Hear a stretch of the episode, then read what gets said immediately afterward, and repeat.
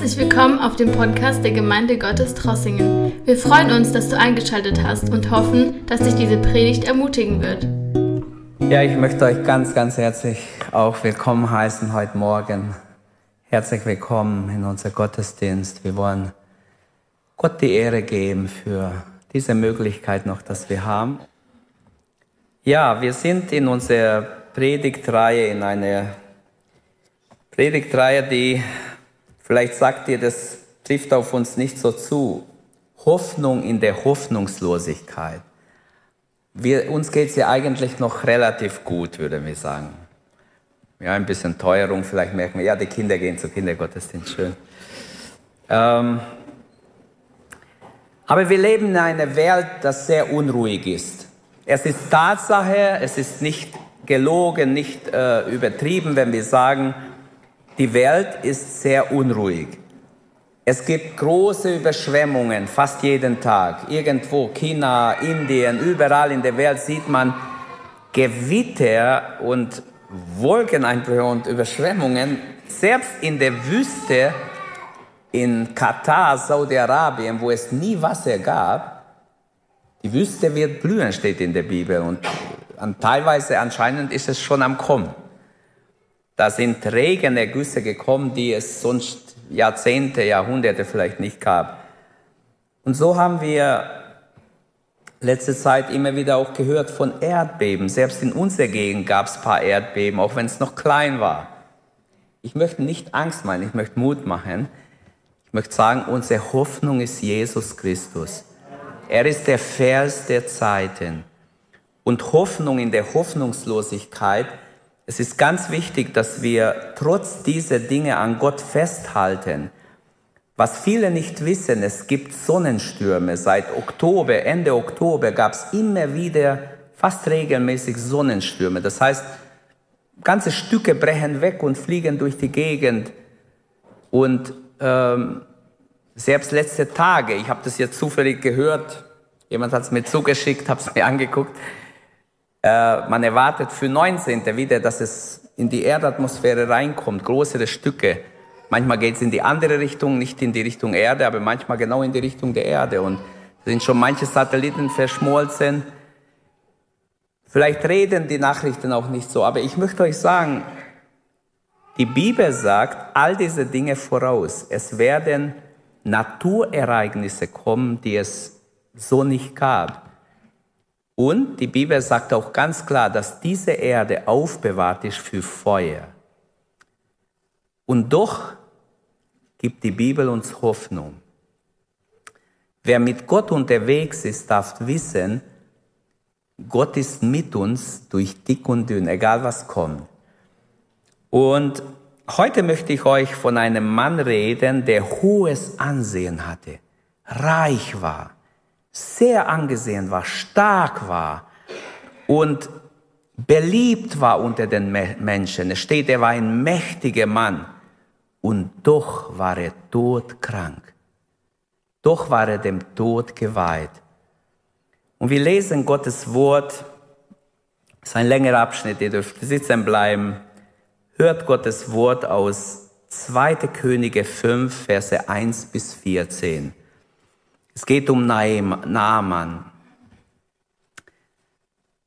Da heißt es ab Vers 1, der Heerführer Naaman war hoch angesehen bei seinem Herrn, dem König von Aram.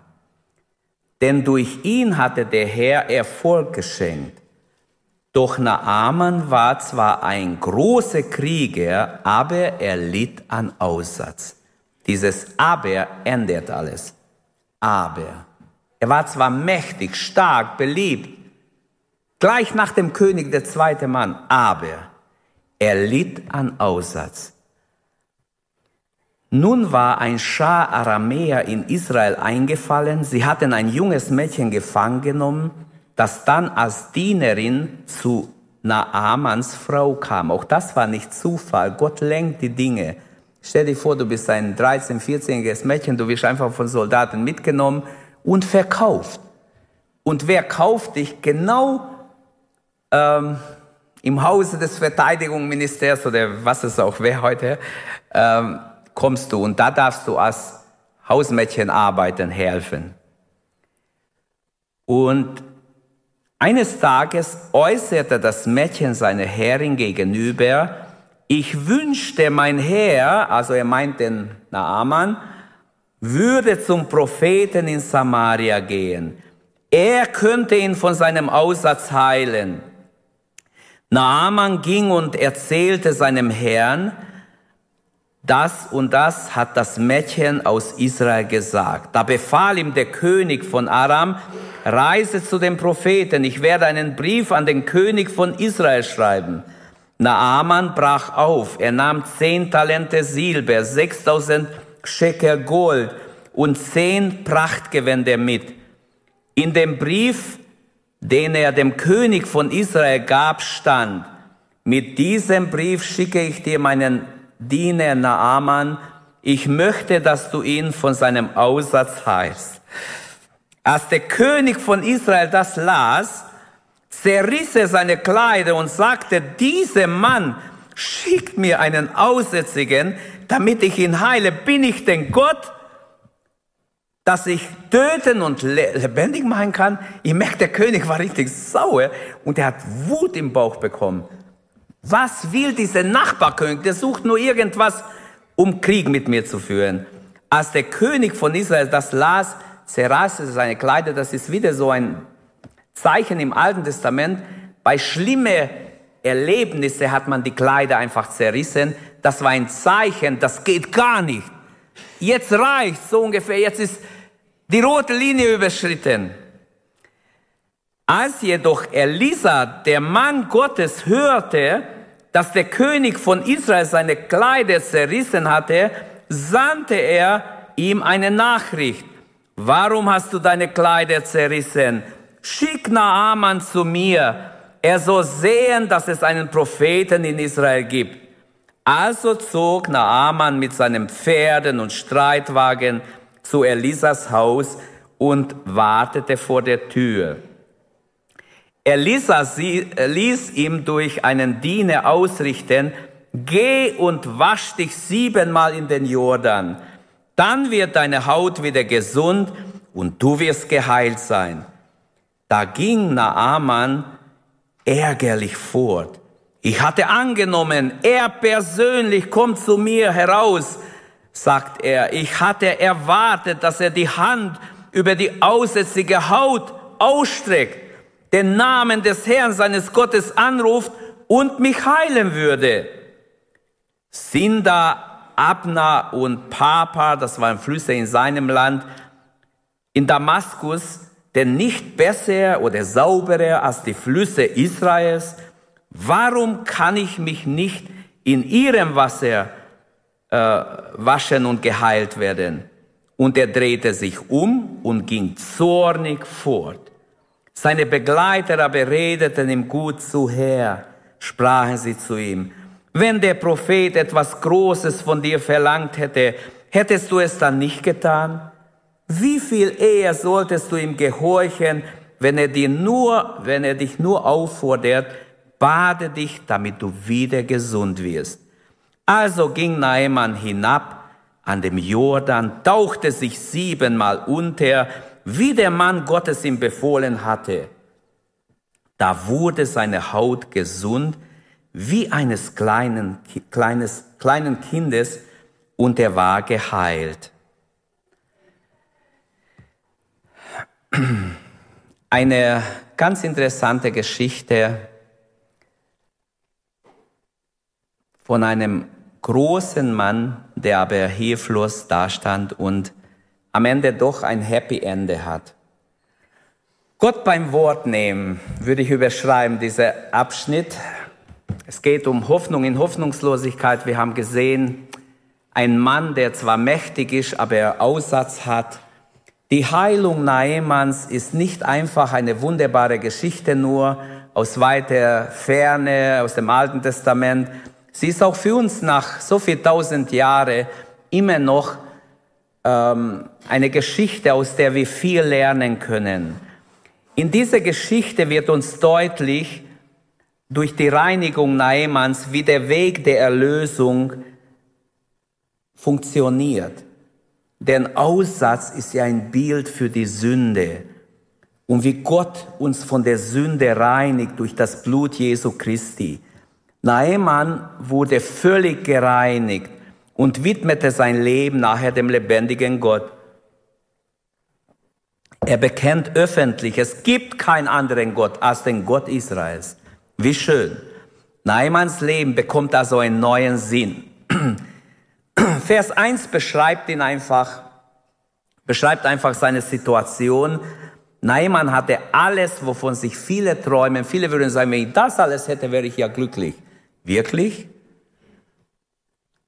Ähm, ein geachteter, ein reicher, ein begabter, ein starker Mann. Er besaß sogar Charakter, aber er war aussätzig. Diese, viele Bibelausleger glauben, dass dieser Naeman war der König, der Ahab die Niederlage gebracht hat, den Tod gebracht hat. Ben-Hadad II war sein König und man kann sagen, dieser Naeman hat die oberste Karriereleiter, also ist ganz hoch geklettert, hat alles erreicht. Er kommt gleich nach dem König in sein Land. Er ist ein sehr geachteter Mann. Wie gesagt, alles hat er, aber er war aussätzig. Und dieses Aber, lass mich, ich bin noch bei der Einleitung meiner Predigt, dieses Aber ist immer wieder da auch in unser Leben. Du kannst noch so gut drauf sein, aber wenn Sünde in dein Leben ist, dann ist ein Aber da. Aber er war aussätzig. Und dieses Aber verdirbt alles. Ist wie eine, Rech wie eine Strich durch die Rechnung. Dieses Aber, sein Aussatz isoliert ihn. Er muss in die Quarantäne. Diese Aber stempelt ihn zum Unrein. Er muss rufen unrein, weil er ist ja ansteckende Krankheit. Und er weiß, es ist unheilbar. Es gibt keine Heilung für diese Krankheit. Also, obwohl er auf der einen Seite alles hat, auf der anderen Seite ist er ein armer Schlucker unheilbar und er weiß, dass diese Krankheit tödlich ist. Denn Aussatz, Lepra, war eine Krankheit, die einfach die Finger weggefressen haben, die Ohren der Leute weggefressen haben. Ich habe irgendwann mal so Bilder gesehen von jemand war in so einer Lepra-Station in Indien. Die hatten keine Nase mehr, keine Ohren mehr. Die Leute sehen schlimm aus. Wenn, wenn Teile des Körpers abfaulen, einfach lebendig, faulen sie ab. Die Teile der Körper fallen einfach weg. Äh, ist was ganz Schlimmes. Und das schöne Porträt vom Vers 1 wird verdorben durch dieses Aber. Aber er war aussätzig. Der Aussatz, wie gesagt, ein Bild für die Sünde. Da gibt es viele Beispiele oder viele Bibelstellen, die wir nehmen können aus der Bibel. In Jesaja 59 zum Beispiel Vers 1 und 2 eure Sünde ist es, die euch trennt von Gott. Und wisst ihr, ich kann auch schön, man könnte schöne Themen nehmen, lustige Themen, wo Sünde nicht angesprochen wird. Aber Gott sagt auch heute Morgen, deine Sünde ist wie ein Mauer zwischen dir und Gott. Es trennt dich von Gott. Und wenn das zutrifft, dann ist wichtig, dass du umkehrst. Was nützt eine schöne religiöse Predigt, wenn nichts rüberkommt, wenn nichts verändert wird, wenn der Aussatz der Sünde da bleibt. Es muss weg. Im Namen Jesu kannst du frei werden vom Aussatz der Sünde, während ich predige, weil die Kraft Gottes immer noch wirksam ist. Er hat eine, äh, er hat eine unheilbare Krankheit, aber der Prophet ist mit Gott verbunden in Israel. Deshalb hat das Mädchen ja recht, was sie sagt. Und ich komme sofort zu meinen Hauptgedanken, aber der Aussatz als Bild der Sünde, bitte nimmt es mit für die ganze Predigt. Wir haben vier Gedanken, möchte ich in diese 14 Verse oder bis 19 auch, wenn wir es nehmen. Zuerst mal sein Suchen nach Heilung, dann seine Fehler, die er hat. Er, er ist ziemlich stolz, werden wir sehen. Er ist eingebildet. Er hat eine Vorstellung, wie Gott wirken muss, wie der Prophet sich verhalten muss. Und dann seine Heilung. Trotzdem ist Gott so gnädig. Er schickt ihn nicht heim in seine Hochmut, sondern Gott bewegt ihn oder arbeitet an ihm, bis er endlich sich demütigt und dann heilt ihn Gott. Und dann haben wir sein Zeugnis. Diese vier Dinge, lasst uns einzeln sie durchschauen. Zuerst mal sein Suchen nach Heilung. Wenn wir in Vers 2 lesen, aber die Kriegsleute der Aramäer waren ausgezogen und hatten ein junges Mädchen weggeführt aus dem Lande Israels. Die war im Dienst der Frau Naeman. Die wird genau ins Hause Naeman gebracht und darf dort als Sklavin, kann man sagen, arbeiten.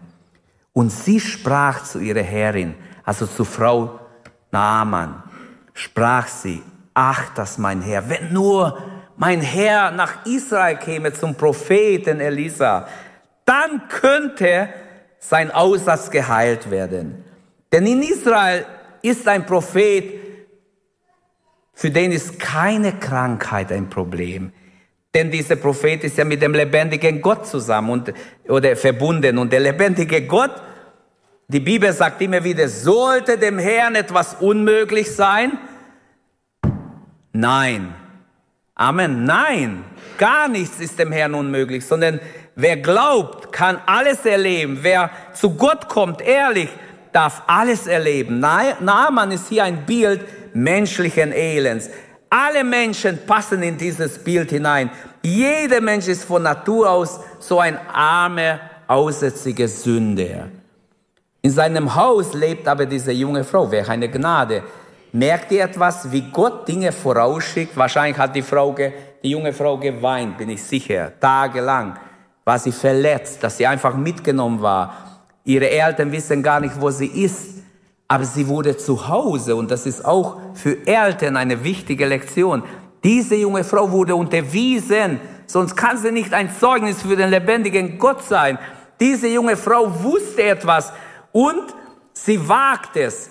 Dieses junge Mädchen, nur ein junges Mädchen, könnte wir sagen, also zu jung, um groß was zu sagen. Nein, sie fragt sich vielleicht, soll ich was sagen? Werde ich ausgelacht? Werde ich vielleicht eins auf den Mund bekommen oder werde ich vielleicht nicht ernst genommen? Wird man mich überhaupt hören? Sie hat ein Herzklopfen. Soll ich sagen? Soll ich sagen? Sie hört, wie das Ehepaar über die Not redet, wie die Frau von Naaman in Not ist und nicht weiß und eigentlich wahrscheinlich auch rumheult und ihr Mann ist mit einer tödlichen Krankheit dem Tode geweiht. Sie hatte, sie hatte auf jeden Fall nicht gesagt, meinen Feinden helfe ich nicht, die sollen alle verrecken. So würden manche heute reden, den Feinden, die hasse ich. So reden heute viele über ihre Feinde. Aber die Bibel sagt, liebet eure Feinde, segnet die euch fluchen. Dieses Mädchen ist ein gutes Vorbild dafür. Sie fängt an zu reden. Sie denkt positiv erstmal über den Mann Gottes. Wie viele junge Leute sagen, oh, ich habe keine Ahnung, vielleicht, vielleicht nicht. Ich sehe hier eine sehr gute Arbeit der Eltern. Sie haben positiv über Elisa geredet. Es gibt immer Leute, die negativ reden über alle, Diener Gottes. Und die Kinder hören das schneller, als es ahnt. Die wissen schneller, als sie es überhaupt mitbekommen haben. Du beeinflusst bereits in jungen Jahren deine Kinder als Vater oder Mutter. Und dieses junge Mädchen finde ich ein super Vorbild für, für viele Jugendliche unter uns. Das Mädchen ist eine Sklavin, doch zugleich als Sklavin ist sie ja gebunden, sie kann nicht weg, sie muss machen, was man sagt. Aber sie ist zugleich ein Befreiter Gottes. Sie kann Zeugnis von Gott geben. Wie wunderbar. Ihr Glaube, ihr Zeugnis ist so wichtig jetzt für diese Familie, wo sie hingekommen ist. Man könnte also auch sagen, das war durch Führung Gottes, dass sie genau in diese Familie kommt und nicht in eine Familie, wo alle gesund sind, wo sie nicht Zeugnis geben muss, Sie kommt in eine Familie, wo diese Lepra-Krankheit ist. Und sie sprach zu ihrer Herrin. Also sie überwindet diese innere Lampenfieber, diese innere äh, Angst und redet. Und Gott benutzt ihre Worte. Sie wird eine Zeugin für Gott. Und das bringt uns zum nächsten Schritt. Die Fehler Naaman's. Ab Vers 4 wird uns erzählt, viele Sünde heute, viele Menschen, natürliche Menschen begehen die gleiche Sünde. Ähm, er geht zum falschen Mann. Auf dem Weg zum König Israels, Naaman erzählte erstmal seinem König, was er von dieser jungen Frau gehört hat. Du, in Israel gibt es tatsächlich einen Prophet, der mich heilen könnte. Wie kann ich hinkommen? Da befahl der König von Aram, reise zum Propheten. Ich werde dir einen Brief schreiben. Aber sie merken nicht, sie denken, ja, wir müssen zum Höchsten gehen, zum König. Er wendet sich am Joram, ein böser König. Anstatt zum Beauftragten Gottes gehen sie zu diesem König, der ein böses Herz hat, der auch Angst hatte, sofort ähm, nur an sich denkt. Wenn wir die heutige Situation damit vergleichen, wie viele Menschen gehen zu Menschen, die nicht retten können. Zu, sie wollen gerettet werden durch Maria, durch irgendein Heiligen, durch irgendwelche Menschen, die dieselbe hilfsbedürftig sind, dieselbe Erlösung und Vergebung brauch, gebraucht haben oder brauchen. Kein Mensch ist gestorben, der so heilig war, dass du von seiner Heiligung, Heiligkeit haben kannst. Das ist Dummheit. Das ist gegen Gottes Wort. Dann kannst du die Bibel gleich im Mülleimer werfen, weil hier steht, kein einziger ist gerecht. Kein einziger. Jedes ist ein Sünder und braucht die Gnade Gottes.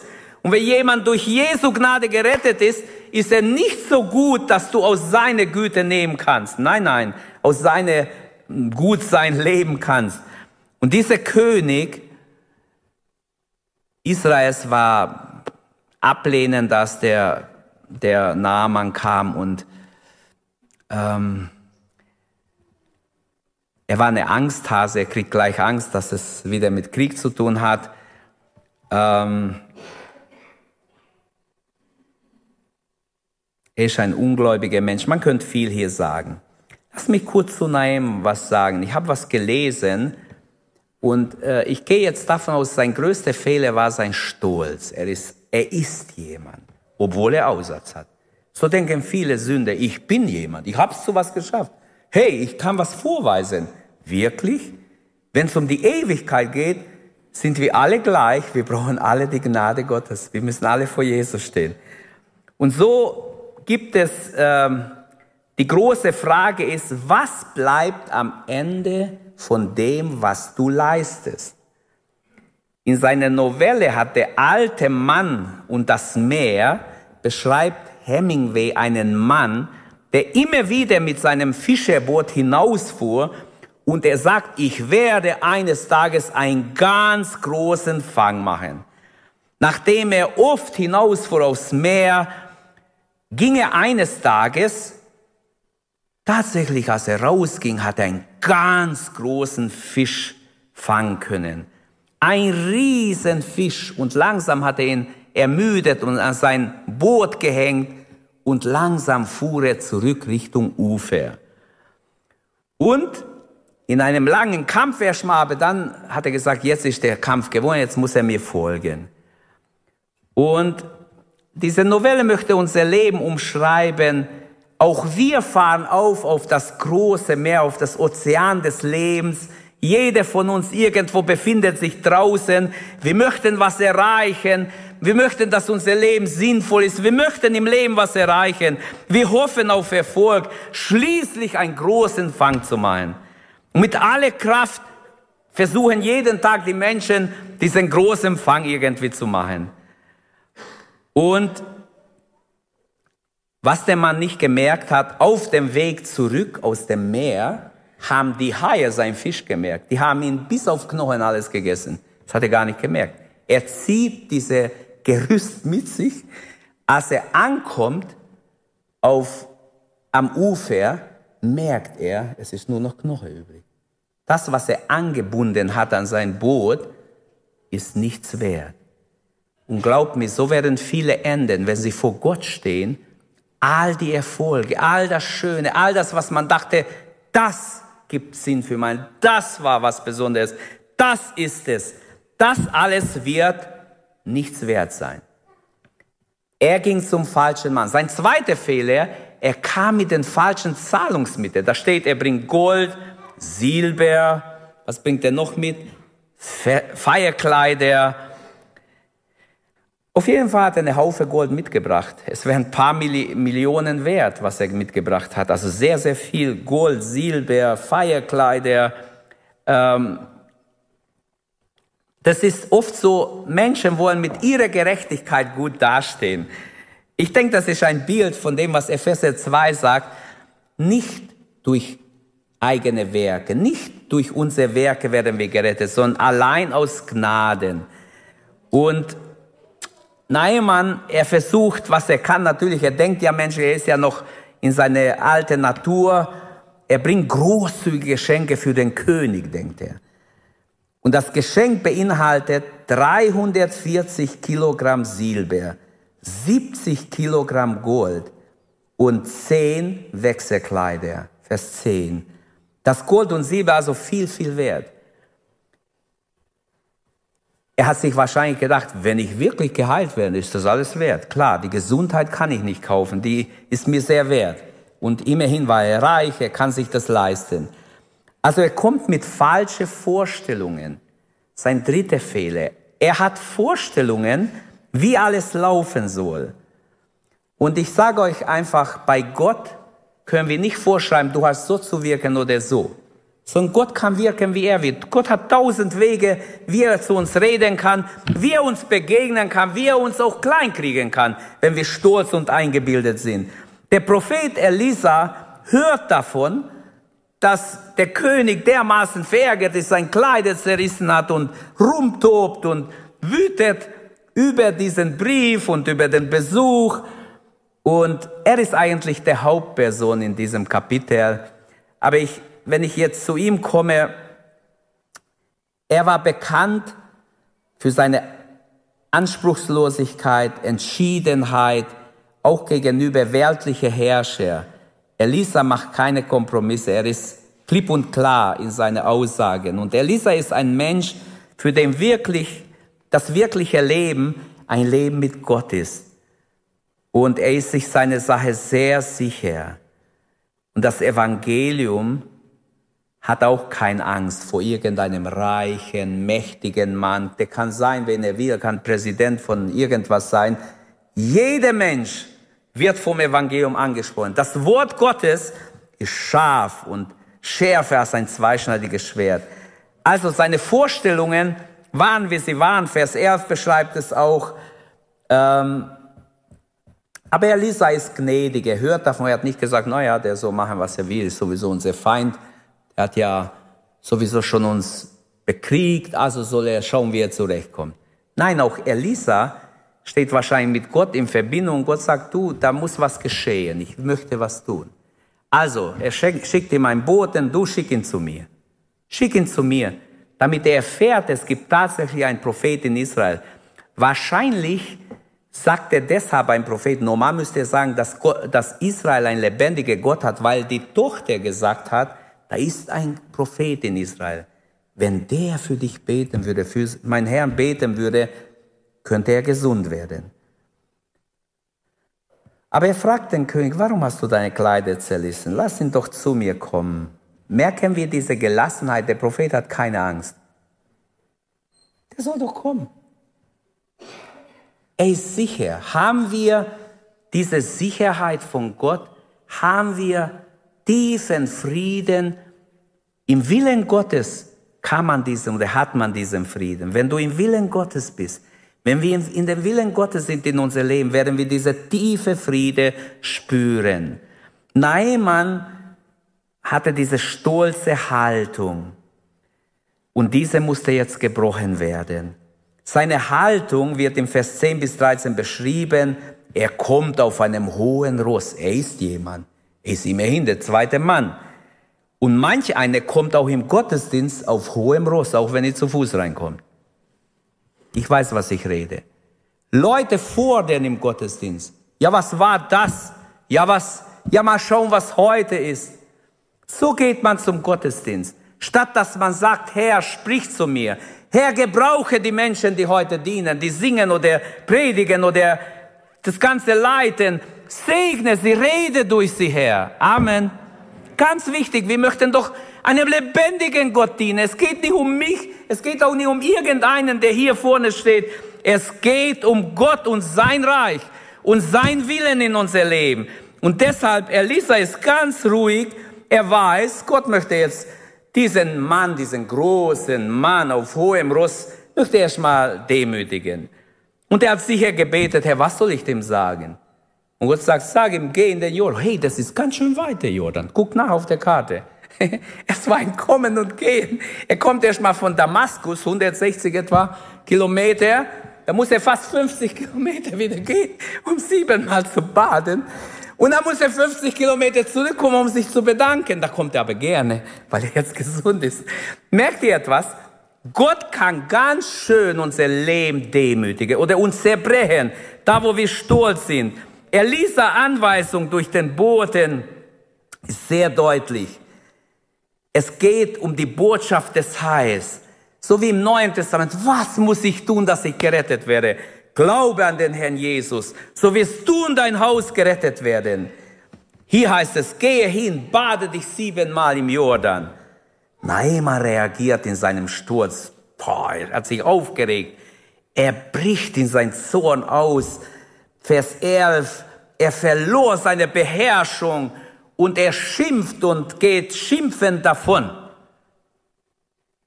Aber der Weg zum Paradies geht über Golgatha. Amen. Über Golgatha, über Zerbruch. Jesus ist erst gestorben. Er hat sich erniedrigt bis ans Kreuz. Und der Teufel lässt dich in Ruhe, wenn du dich demütigst. Er wird dich in Ruhe lassen.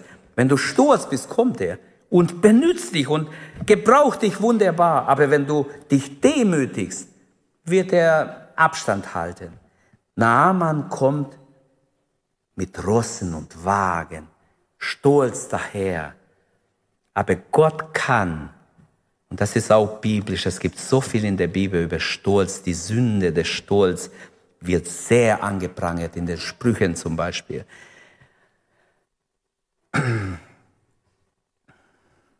Ich dachte, ich dachte, er kommt raus, er legt seine Hand über meine Wunde und betet zu seinem Gott. So habe ich es mir vorgestellt.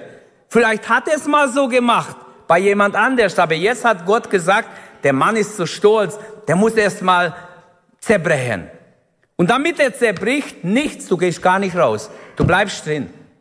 Er ist ja nicht hochmütig. Er mag gehorcht Gott, er muss sich gebrauchen lassen. Manchmal ist gut, Leute nachzulaufen. Manchmal ist gar nicht gut, Leute nachzulaufen. Die legen das aus ganz falsch. Man könnte vieles sagen hier. Der Prophet Elisa schickt nur sein Diener hinaus. Geh und sag ihm. Und wir sehen die Reaktion in Vers 12. Sind der Abana und der Papa in Damaskus denn nicht bessere Flüsse als Israels? Sind sie nicht sauberer? Warum kann ich mich nicht dort baden? Dann können wir ja gleich nach Hause fahren. Vielleicht klappt's, vielleicht nicht, aber nicht noch Umweg machen und dann wieder nach Hause. Naaman musste lernen, sich zu demütigen. Sein Stolz wird gebrochen. Und deshalb kam der Prophet nicht selber zu ihm, sondern sendet einen Boten. Gleichzeitig fügte er ein kleines Versprechen hinzu, so wird dein Fleisch wieder werden, rein werden. Also wenn du es machst, wird dein, deine Wunde, dein, dein Fleisch, praktisch die angefressene Fleisch, dein Aussatz, wird wieder geheilt. Also es ist ein Versprechen drin. Aber Naaman betrachtet es als eine Beleidigung ich dachte. merken wir, wie viele Fehler haben wir, auch als Gotteskinder, als Nachfolgerinnen und Nachfolger Jesu. Möge der Heilige Geist Dinge aufdecken, die in unser Leben sind. Vielleicht haben wir auch manche Einbildung oder manche Erwartung, die gar nicht so biblisch oder göttlich sind. Er ist beleidigt. Er will gar nicht, er fühlt sich total beleidigt. Aber im Vers 13 lesen wir, seine Begleiter aber redeten ihm gut zu. Wenn er geschimpft hat, haben die nicht auch geschimpft, sie haben leise geredet. Aber hör mal, hätte der Prophet was Schweres verlangt. Hätte er verlangt, dass du nochmal so viel Gold bringst, nochmal so viel Silber oder fünfmal so viel, hättest du es doch auch gegeben. Er hat doch was Leichtes verlangt. Dieser kleine Umweg, wir können doch so auf der Straße nach Hause fahren. Komm, wir gehen und probier's doch aus. Bitte probier's doch aus.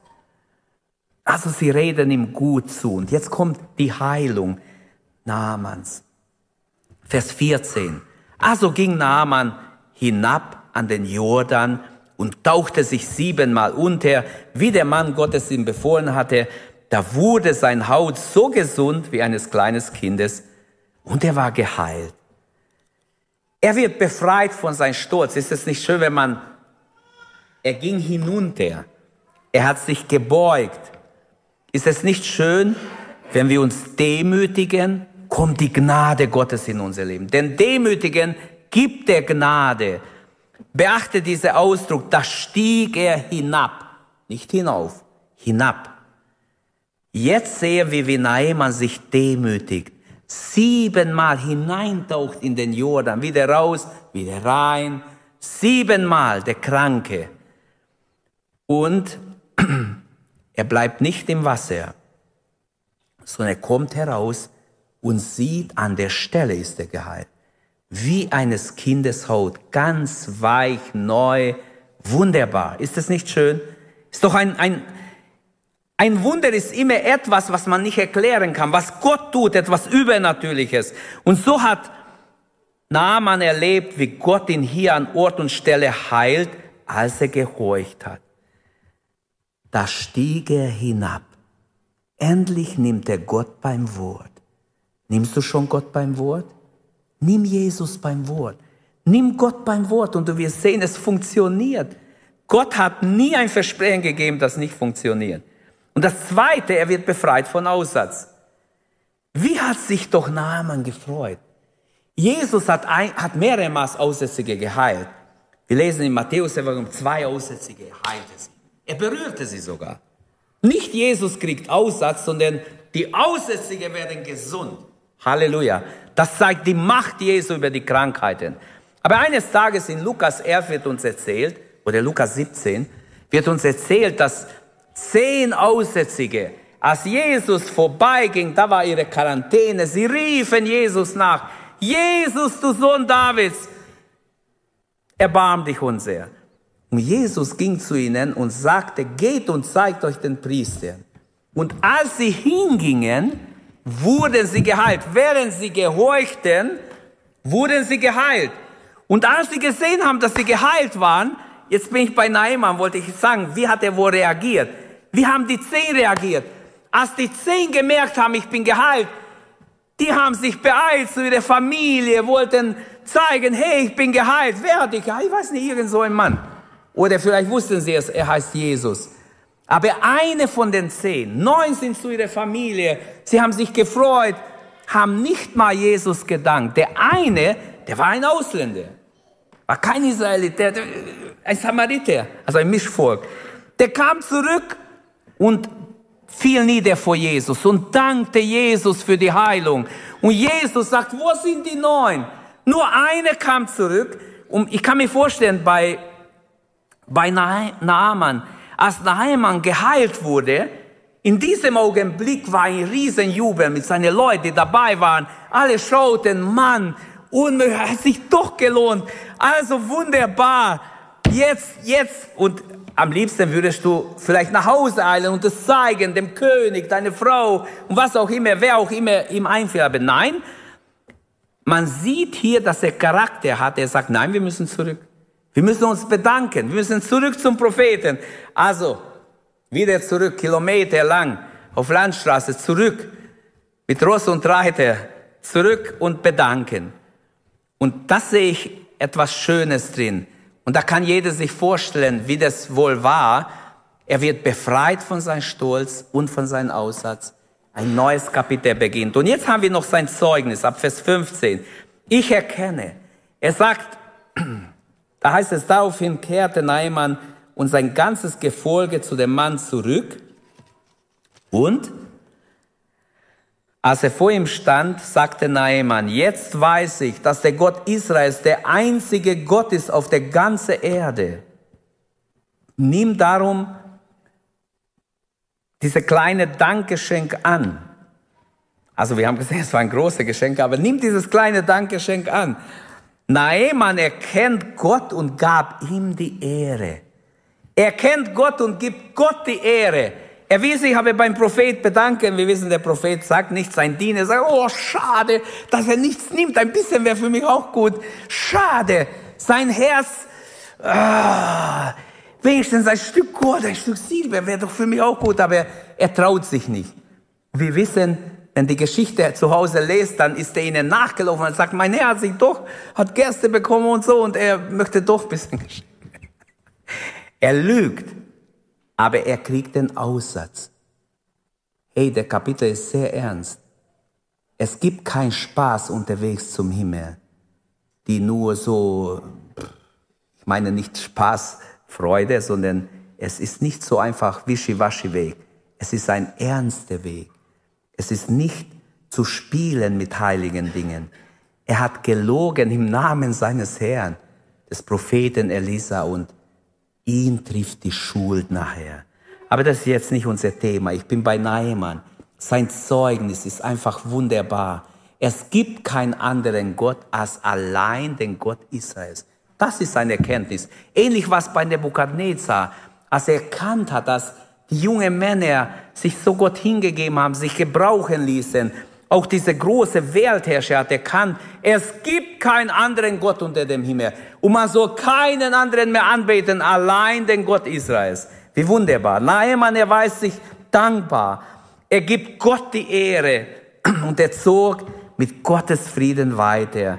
Zieh hin mit Frieden, sagt der Prophet im Vers 19. Das ist der Abschiedssegen Elisas und er zieht hin.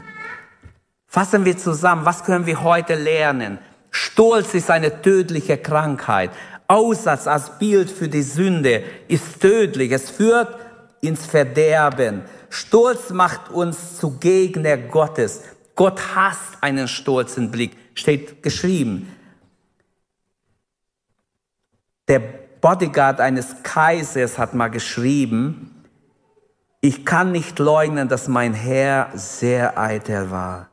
Er musste bei jeder Gelegenheit der Mittelpunkt sein. Ging er zu einer Taufe, da gab es Kindertaufe in der Kirche, wollte er das Baby sein. Ging er zu einer Hochzeit, wollte er die Braut sein. Und wenn er zu einer Beerdigung ging, wollte er der Leichnam sein. Menschen wollen immer etwas Besonderes sein. Sie wollen Mittelpunkt sein. Und ich weiß nicht, ob jede Menschheit so egoistisch war wie heute, aber wir alle brauchen Vergebung. Wir alle brauchen Befreiung von dieser Stolz. Wir alle brauchen die Gnade Gottes. Äh, Gott hasst stolze Augen, sagt Salomon. Stolz und Hochmut kann auch mit Überheblichkeit übersetzt werden. Von Jesus steht, er hat sich erniedrigt bis ans Kreuz, so dass er sich ganz unten erniedrigt hat das Kreuz war eine Methode, die grausam war, jemand zu kreuzigen, lebendig. Es war was Schlimmes. Ein Römer durfte gar nicht gekreuzigt werden. Da sehen wir, wer eine verachtende Tod Jesus starb. Aber darum hat ihn Gott erhöht, ihm einen Namen gegeben über alle Namen. Halleluja. Und das zeigt wieder bei Jesus diese echte Demut. Jesus ruft alle in seine Nachfolge wer unter euch der Erste sein wird, der soll euer alle Diener sein. Stellt euch vor, jeder will hier dienen. In unserer Gemeinde will jeder dienen. Amen. Sind wir entschlossen, jeder wird der Diener der anderen sein. Wenn wir alle dienen, wenn wir alle diese dienende Haltung einnehmen, wie wunderbar. In dieser Gemeinde will ich dann sein. Da will ich hinkommen. Da will jeder hinkommen. Das ganze Ringen zwischen Licht und Finsternis, zwischen Gott und Satan, entscheidet sich an diese Frage hochmütig oder demütig? Demütigen wir uns vor Gott. Gott widersteht den Hochmütigen, den Demütigen gibt er Gnade. Das sollten wir aus dieser Geschichte lernen. Dann ähm, zu Hochmut noch. Hochmut ist eigentlich nur Schein. hat jemand gesagt, finde ich ein guter Satz. Wir sprechen heute von Arroganz, Angeberei, Überheblichkeit, aber diese Hochmut ist eigentlich ein Schein. Es ist nichts mehr. Im jüdischen Talmud habe ich mal gelesen, der Mensch wurde am sechsten Tag geschaffen, damit er nicht stolz sei. Denn die Mücke wurde vor ihm geschaffen. Wirklicher Mut ist ja Demut. Sprüche 16, 18. Wer zugrunde gehen soll, der wird vorher stolz. Und Hochmut kommt vor dem Fall.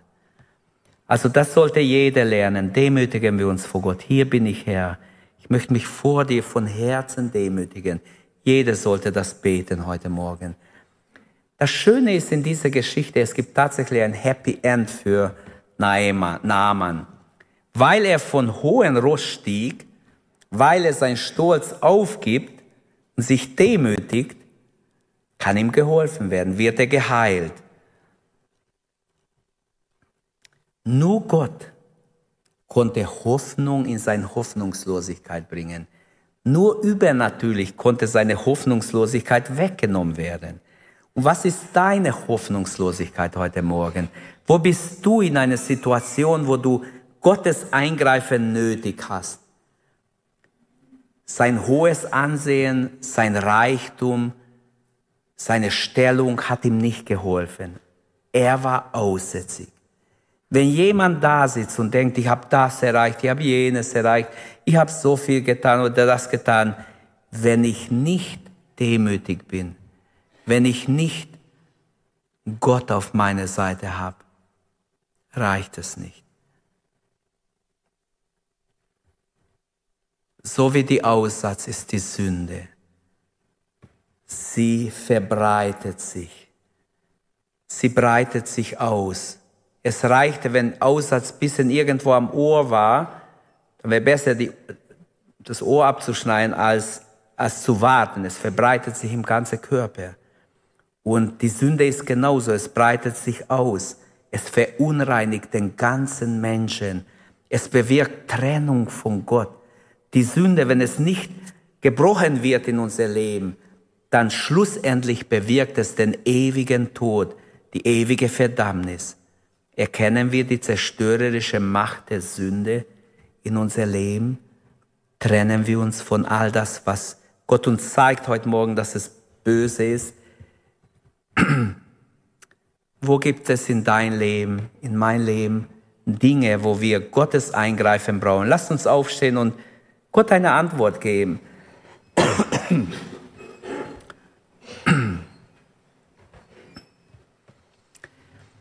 Ergreife heute Morgen die Erlösung Jesu. Das Blut Jesu reinigt immer noch von der Aussatz der Sünde. Egal was es ist, wo deine Hoffnungslosigkeit liegt. Egal was es ist. Die Frage ist nicht, das Wichtige ist nicht, was es ist, sondern wichtig ist, bringe es zu Gott. Komm zu Gott mit deiner Not, mit dein Anliegen mit deinem Schmerz, mit deiner Krankheit. Immer noch heilt Jesus aus Gnaden. Das glauben wir, daran halten wir fest. Sein Wort versichert uns, wenn wir beten und glauben, er heilt immer noch aus Gnaden. Und dieser Aussatz der Sünde ist so verbreitet, so verbreitet. Es muss unterbrochen werden durch Jesu Blut. Heute Morgen kann es unterbrochen werden. Vielleicht sagt jemand, ich bin hoffnungslos gebunden. Hoffnungslos habe ich mich versündigt. Die Sünde breitet sich aus, das weiß ich, das glaube ich, das sehe ich auch in der Bibel und das ist so. Aber Jesus unterbricht die Sünde. So wie er bei Naaman diese Aussatz unterbrochen hat und nachher geheilt war und gesund war, seine Haut neu war, so vergibt Jesus Sünde, macht ganz neu. Ist jemand in Christus, so ist eine neue Kreatur. Das Alte ist vergangen, siehe, alles ist neu geworden. Wenn jemand Gebet wünscht, wenn jemand seine Not Gott bringen will, du darfst jetzt nach vorne kommen. Wir beten, die Älteste kommen, wir beten füreinander. Lasst uns Gott das sagen, was auf unser Herz ist. Vielleicht könnt ihr ein Lied singen. Äh, und während wir dieses Lied singen, wollen wir beten. Und wir einfach Gott suchen. Ich möchte die Gelegenheit geben, was auch dein Not ist. Vielleicht ist es irgendeine Krankheit, die du hast, wie Naaman, oder irgendeine Not in deiner Familie, in dein persönliches Leben. Gott weiß es. Herr Jesus, du weißt um diese Situation. Greif du ein. Tu etwas, Jesus. Wir bringen dir unser Leben, unsere Situation. Du weißt, wo die Dinge verstrickt sind, wo die Knoten sind. Du kannst sie lösen, Herr. Wir bitten, Herr, dass du heute Morgen diese Knoten löst und Menschen befreist, Menschen vergibst, Menschen heißt. Herr, ich bitte dich, dass wir heil sind an Geist, Seele und Leib, gerettet sind und dich ergreifen, dein, deine Hilfe ergreifen, Vater, im Namen Jesu. Halleluja. Danke, Herr. Während dem Lied, wenn jemand Hilfe braucht, komm jetzt zum Gebet. Wir glauben an Gottes Hilfe. Er hat nicht nur Naaman gerne geholfen, er hilft auch dir gerne.